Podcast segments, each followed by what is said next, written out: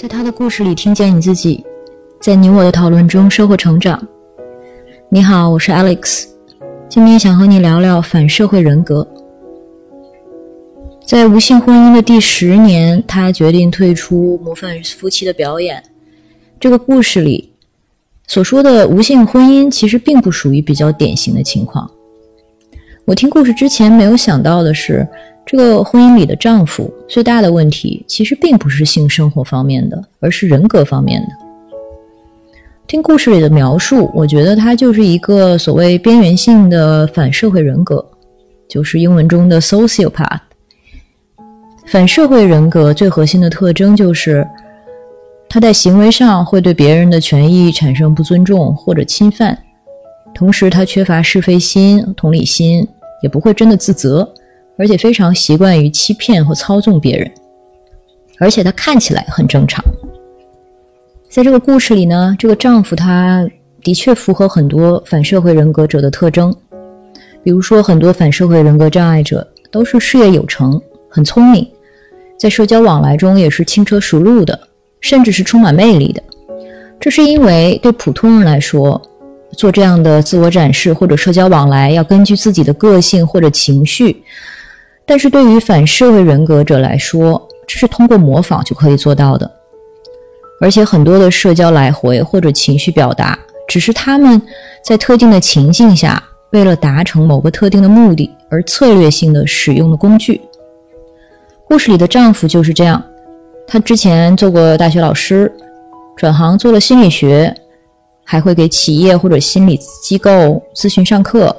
加上他各种在公开场合的表现，都清楚地说明他非常了解如何展示特定形象的自己，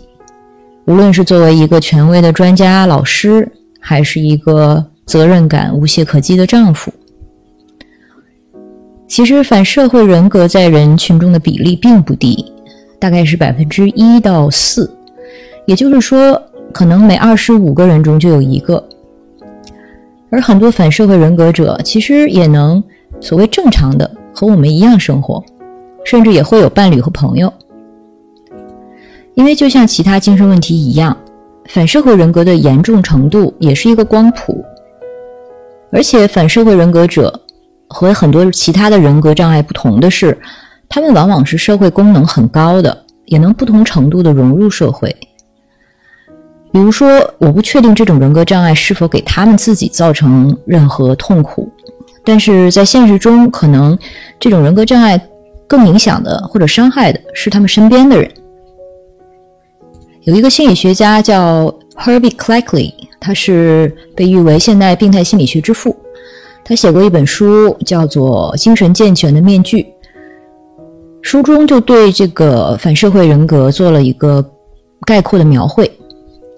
他他通过对好几百个病人的观察，归纳出十六个最主要的行为特征。我可能就挑选一些和我们这个故事里的丈夫能够对应的特征，比如说，这些特征包括肤浅的魅力和良好的智商。不会有紧张或神经质的行为表现，不可靠、不诚实或不诚恳，不会感到懊悔或羞耻，在诱因不足的情况下就会做出反社会行为，病态的自我中心，没有爱人的能力，不会表现出某种重要的情绪反应。值得一提的是，在这个 Cleckley。博士的总结中，其实也包括一条关于性生活的。他说的是性生活紊乱，没有特定对象。这点看上去和我们故事中的丈夫好像并不相关，但是，但其实想一想，反社会人格它因为影响到自我和对你周围社会关系的一些反应，它是对亲密关系影响很大的。所以，嗯，我其实会怀疑故事中的这个夫妻他们的性生活是否和。这种人格障碍也有关系。我们再看看其他方面，在故事中，丈夫非常惯于操纵和欺骗别人，所以呢，黄丹就是这个妻子，在所有人的眼中都成了一个破坏家庭的荡妇，这个丈夫却成了一个完美的男人。另外，这个丈夫呢，他没有有过对黄丹的直接身体暴力，而只是敲砸东西，甚至自我伤害。但是他做这些事情，其实都是一种暴力的展示，就是做给他的妻子看的。相信所有的女性都明白，如果有人在身边做给你看这种暴力，它本身其实就是一种威胁，令人恐惧的程度根本不亚于直接的身体暴力。而这个丈夫在施行这种。暴力的展示和威胁的时候，他仍然是极度理智的。他知道他不会向黄丹直接实行暴力，因为只有用这种方式，才让黄丹没有任何指责他的把柄。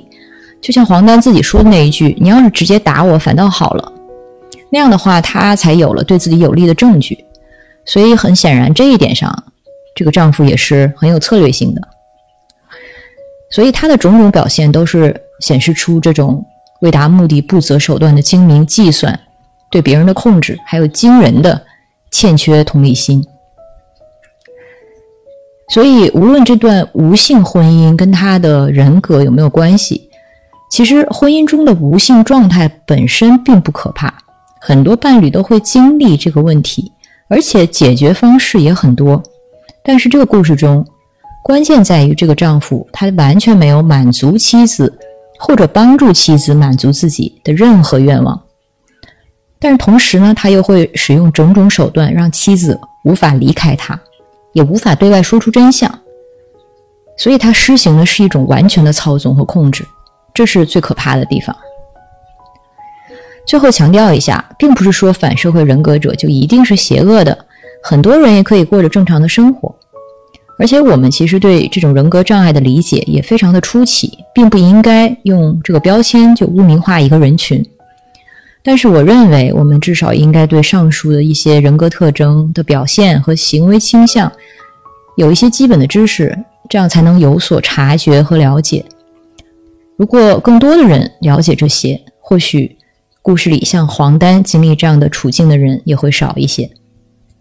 这就是我对这期故事的想法。如果你有什么想说的，欢迎在音频下方与我互动，